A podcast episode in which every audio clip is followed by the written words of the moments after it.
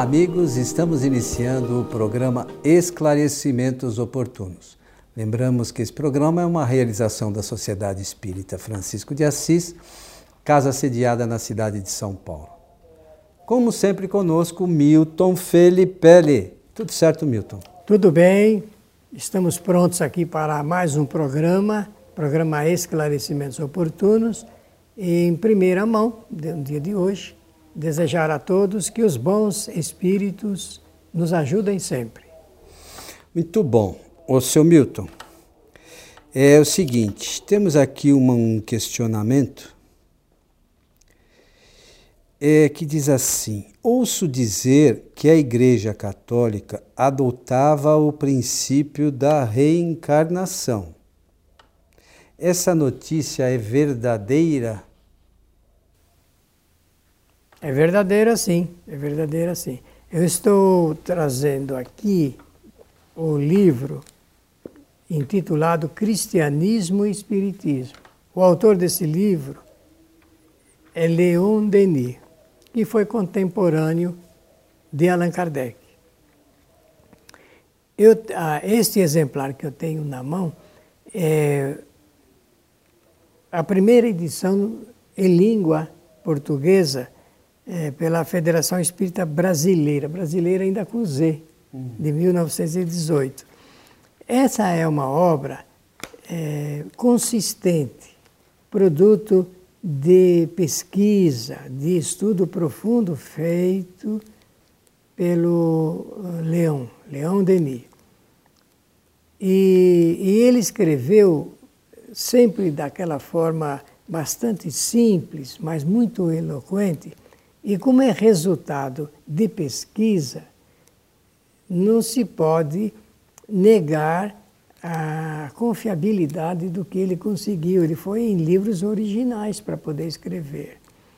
Então, eh, tanto Leon Denis, que descreve origens né, eh, dentro da eh, filosofia católica, também escritor e pesquisador, como outros autores, dão então possibilidade de nós entendermos que até o ano de 553 a Igreja Católica adotava, admitia o princípio da reencarnação.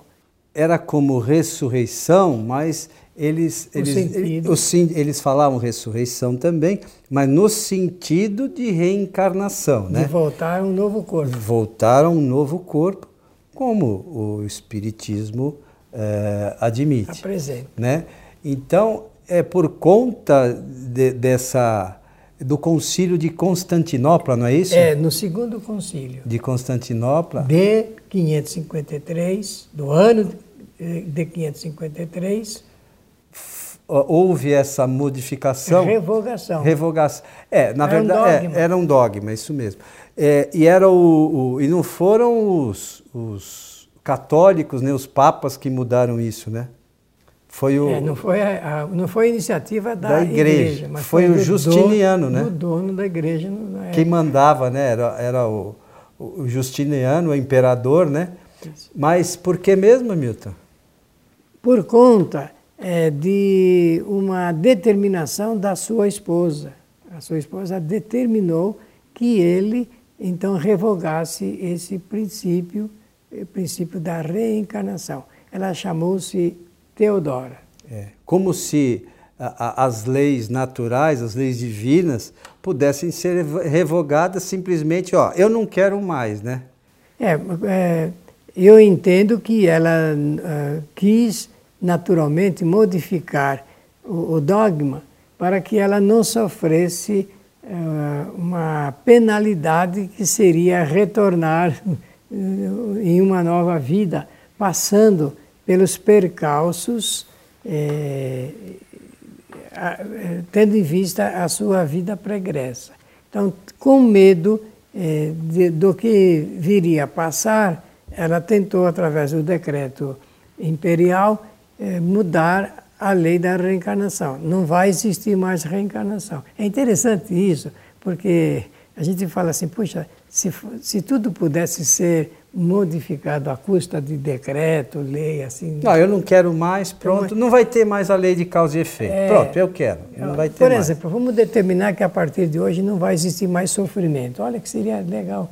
Não tem mais sofrimento, mas não é bem assim, não é? Na lei do Criador, na lei de Deus, que é tudo previsto como providência pela bondade, a excelência é, do Criador, então isso eh, favorece o espírito na sua jornada de evolução.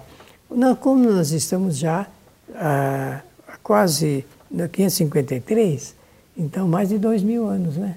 Não, 1.500 e poucos anos a mais, né? 550 mais, mais 1.500 dá 2.000, é, quase 1.480 anos, vai. Muito bem, muito bem. Você matematicamente pegou bem a data. Então, dizer assim, meus amigos, claro que a nossa irmãzinha Teodora hoje já não pensa mais dessa forma, porque sabemos lá quantas vezes ela já retornou depois daquela data, né? É.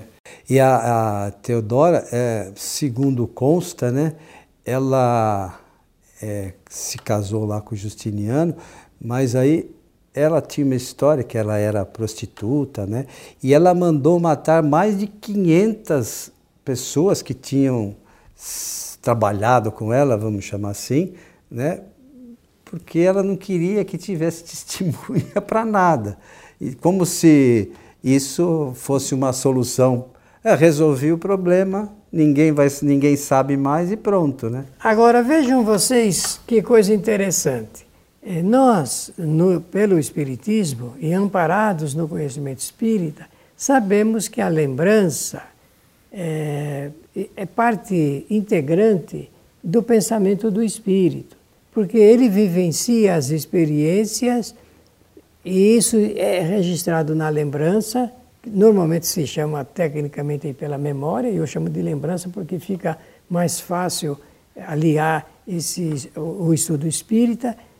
Como a lembrança está eh, integrada no pensamento, ela não pode tirar essas lembranças, não pode modificá-las, não há como fazer isso. Então, o espírito estará sempre se lembrando eh, de seus atos, eh, daquilo que fez, daquilo que não fez, o que prometeu fazer. E é, é assim que o Espírito faz reflexões sobre a sua encarnação. A, a cada uma delas, ele faz eh, reflexões sobre o que pretendeu fazer, o que fez e o que deixou de fazer, o que aprendeu, o que não aprendeu, o que cometeu de deslize. E, e com, essa, com essa contribuição eh, de lembrança, é que ele vai olhando para frente e vendo o que é que ele precisa fazer, quais são as iniciativas que precisa tomar para tornar a sua vida melhor. Então, veja, Milton, essa coisa como é interessante. Nós aqui, quando encarnados, quando a gente se dá conta que cometeu, claro que aqueles que estão dentro de uma normalidade, né? Quando a gente se dá conta que cometeu um equívoco, pelo pensamento a gente não fica meio que sofrendo pela, pela, pelo erro que cometeu, é pelo deslize, e a gente está aqui encarnado. Agora, você imagina um espírito como esse da, da Teodora, que mandou matar 500 pessoas, aproximadamente. Num primeiro momento, talvez ela não tinha consciência, não, vou revogar a lei e tal. Agora, imagine quando esse espírito retorna para a erraticidade, para o mundo espiritual. As reflexões que ele faz sobre esse equívoco. É um tormento, né? Você já pensou o, o sofrimento desse espírito? Porque a dor do espírito é sempre consciencial. Como é que esse. A, a gente aqui, quando comete um equívoco, sofre puxa, eu fiz isso, não devia ter feito e tal. E às vezes são coisas bobas. Imagina você tirar a vida de, de 500 pessoas. Como ela, muitos. Outros tantos, né? Imagine uh, o, como é no mundo espiritual o, o sofrimento desse espírito e de todos esses outros que cometem esse tipo de atrocidade, né? E, e, o ciclo é interessante porque segundo a lei de causalidade, que cada, cada causa produzida pode ter um ou mais efeitos, e cada um ou mais efeitos, por si sós, eles têm, se tornam depois novas causas, que têm novos efeitos. E assim a coisa vai num progresso até diluir os, as causas através dos efeitos decorrentes. Porque na nossa vida tudo é assim, tudo é assim. Nós sofremos e o sofrimento é um efeito. Ele por si só é um efeito. Se, quando alguém sofre, a gente tem que perguntar assim: qual seria a causa que levaram, a, a, as causas que levaram a esse sofrimento? Se nós conseguirmos responder essa pergunta, ficará fácil também concluir que aquele sofrimento se tornará novas causas para ir diluindo até realmente eh, desaparecer total, as, eh, totalmente as causas produzidas pelo espírito e ele então deixa de sofrer em função daquelas causas. Só que tem um detalhe: novas causas foram produzidas. Mas veja que interessante, né? As bases da doutrina espírita, essas leis divinas. É, à medida que a gente toma consciência dessa lei, não, mas se eu cometer novas causas, eu vou ter novos efeitos.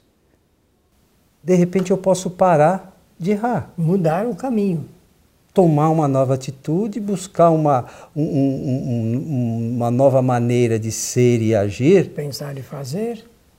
E, e, e aí eu posso no futuro, tá, mas eu, eu vou ter ainda alguns efeitos de outras coisas mas eu já aprendi e aquele, aquele, aqueles que, gente, que eu tinha como sofrimento passa a ser algo, pode, pode ser uma alavanca para o meu aprendizado. É só eu mudar o entendimento. Pois é. É simples. Por isso que se diz que a compreensão é tudo. É, do conhecimento nós podemos fazer essa mudança. Agora, vamos conversar um pouco a respeito da reencarnação. Reencarnação. Que foi um assunto que assustou a nossa Theodore, assustou. Ela quis mudar a, a, o dogma para alterar o resultado. A reencarnação é uma lei de justiça. Eu posso acrescentar a seguinte palavra depois: de justiça e de amor. Porque envolve aspectos muito importantes na vida de relacionamento entre os seres e também eh, na, na existência de um espírito enquanto ele estiver encarnado para produzir experiências novas. A reencarnação é uma lei chamada lei divina, porque dá nova oportunidade ao espírito para que ele retome o contato com o meio em que ele viveu e ele possa então saudar ou solver as pendências morais que ele tem com outros espíritos. Dessa, dessas pendências morais é que reside o fato novo que faz parte dessa lei benigna. É uma lei de justiça e de amor, porque dá novas oportunidades ao espírito para que ele faça novas experiências. Interessante ressaltar aqui em nosso estudo que essas novas experiências resultam em novos conhecimentos. O espírito extrai novos conhecimentos, sempre e cada vez mais, mesmo que dá a impressão que não aprendeu nada, a impressão que não, se, não aprendeu nada, o espírito está, ou na teoria ou na prática, aprendendo alguma coisa ah, relacionada com a vida pregressa e aquela é, presente que ele está passando como experiência nova. É uma lei, portanto, divina. É uma lei, é, a reencarnação é uma oportunidade sempre do espírito, nessa fase humana, ter novos corpos para fazer essas novas experiências. Isso aí assusta um pouco certos religiosos, né? É, porque é, é um corpo novo e que renasce para poder atender a uma necessidade do espírito. É, espírito não volta como animal, não reencarna como animal. Sempre na fase, na, na, na, na condição de mais condição, evoluído, né? É, hominal, sempre na condição hominal. E é engano imaginar que numa encarnação o espírito está mais atrasado do que estava em outra. Não, não existe o atraso da lei de evolução, sempre é projetando o espírito para frente. Essa coisa da, da reencarnação é, é algo para a gente pensar, inclusive aqueles que não, não, digamos assim, não a admitem. Imagina, uma aqui juntos imaginar, é, a humanidade aqui, ou aquelas pessoas que a gente estão à nossa volta. Tem um que nasce rico, tem outro que nasce em condições mais precárias, financeiramente falando. Alguns miseráveis. Alguns miseráveis. Há outros que nascem com é, problemas de ordem física, outros nem tanto. Outros perfeitos. Perfeitos, né? sem problema algum. E aí. Como é, responder? Pois é, a gente lê que Deus é bondade infinita, sabedoria infinita, misericordioso, misericordioso infinitamente justo. Por que que acontecem essas diferenças? A gente precisa parar e pensar. Se Deus é justo, misericordioso, bom, por que um nasce com um problema, outro não? Porque um tem dificuldade financeira, o outro não. Porque uns têm uma família mais harmoniosa e outros nem tanto. A gente tem que parar e pensar. Porque se for obra do acaso, então Deus não pode ser bom. Obra do acaso, Deus não existe. Né? Então, se é obra do acaso, Deus não existe. Por que, que isso acontece? Por que, que isso é assim? A gente tem que parar e pensar. Só isso é, é, faria com que a gente mudasse a nossa maneira de ver o mundo.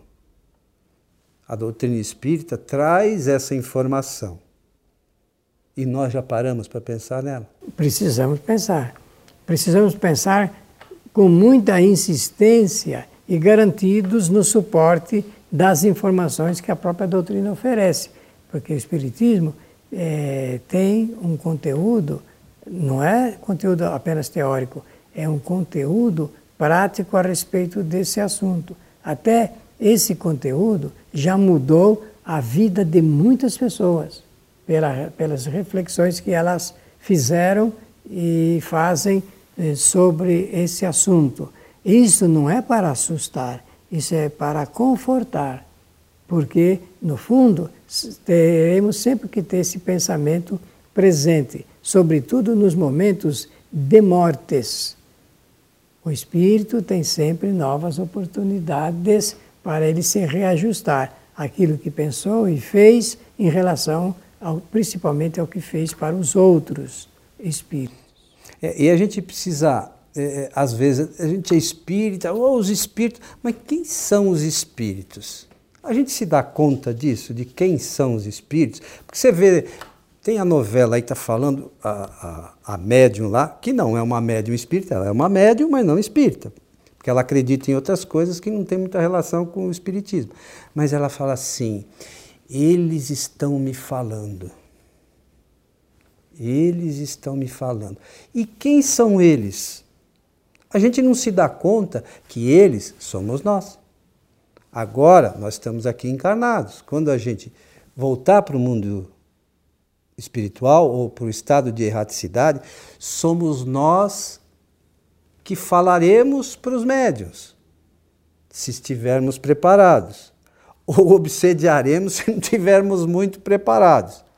Então, a, a gente vai, por exemplo, numa casa espírita pedir uma psicografia de um ente querido e não se dá conta que ele é um espírito. Ah, eu quero uma psicografia. Como se fosse assim algo. E não se dá conta que aquele espírito continua vivo, que ele vai reencarnar e a gente só quer resolver o nosso problema.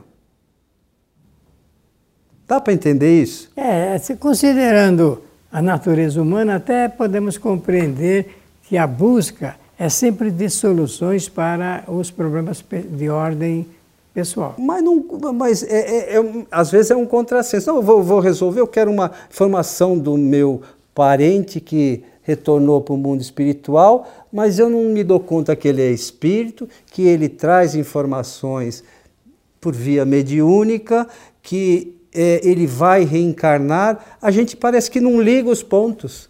É aquele, aqueles. Lembra que tinha os numerinhos? Um, dois, Lembra. três, quatro, cinco. E a gente não consegue ligar os pontos. Lembra, sim. É uma coisa, parece. É, depois do que a gente entende, fica simples. É, mas antes disso, meio complicado às vezes para as pessoas, evidentemente. Então, é, nosso programa trata de reencarnação. Reencarnação não é a mesma coisa do que ressurreição. Ressurreição é voltar à vida no mesmo corpo. Reencarnação é retornar uma no, em nova oportunidade, em novo corpo, para fazer novas experiências. E também, reencarnação não pode ser considerada como metempsicose, que é uma palavra que existia e ainda existe naturalmente, mas pela mente em psicose o espírito volta, tanto pode voltar como ser humano, como voltar como animal. Que algumas filosofias, algumas linhas de pensamento admitem isso e a gente respeita, mas não é o pensamento espírita. Doutrinariamente não é dessa forma que o espiritismo explica. Então, meu amigo Milton, fica aí a, a nossa é, indicação para que as pessoas leiam um pouquinho mais a respeito disso, né? estudem um pouquinho melhor essas questões relacionadas com a reencarnação, porque afinal de contas ela está ligada diretamente com a nossa vida. Claro. Né? Nós somos espíritos imortais, estamos agora encarnados, estaremos outras vezes encarnados, e a gente precisa entender como é que funciona esse mecanismo, né? de Até idas e vindas. para entender como funciona o mecanismo da constituição do núcleo familiar. Nossos pais, irmãos, tios. Afinal, quem são esses espíritos que compuseram o núcleo em que vivemos? Que a cegonha não deixou ninguém cair lá por acaso, né? Caiu do bico, ah, deu, deu sorte. E porque a, a gente escuta alguns, eu tenho até a pessoa que tem uma certa proximidade, é, que fala assim: eu não pedi para nascer, muito menos nessa família. É lamentável, né? Que uma pessoa ainda pense assim, né? É, mas não sabe, né? A gente pode emendar. Você não pediu para nascer, você pediu para reencarnar. É, isso aí, seu Milton. Chegando ao final de mais esse programa, senhor Milton. Muito obrigado pela atenção de todos. Desejamos que os bons espíritos nos ajudem sempre. E fica mais uma vez o nosso convite para assistir ao vivo às nossas palestras públicas, que são realizadas às sextas-feiras, a partir das 20 horas, é, e, as e as transmitimos ao vivo pela nossa página no Facebook, que é o programa Transição. Então, você que gosta da doutrina espírita, acesse lá, programa Transição, sextas-feiras a partir das 20 horas que você assistirá a palestra, a nossa palestra pública, que é a palestra na fraternidade ao vivo. A você que esteve conosco, o nosso abraço e até o nosso próximo programa.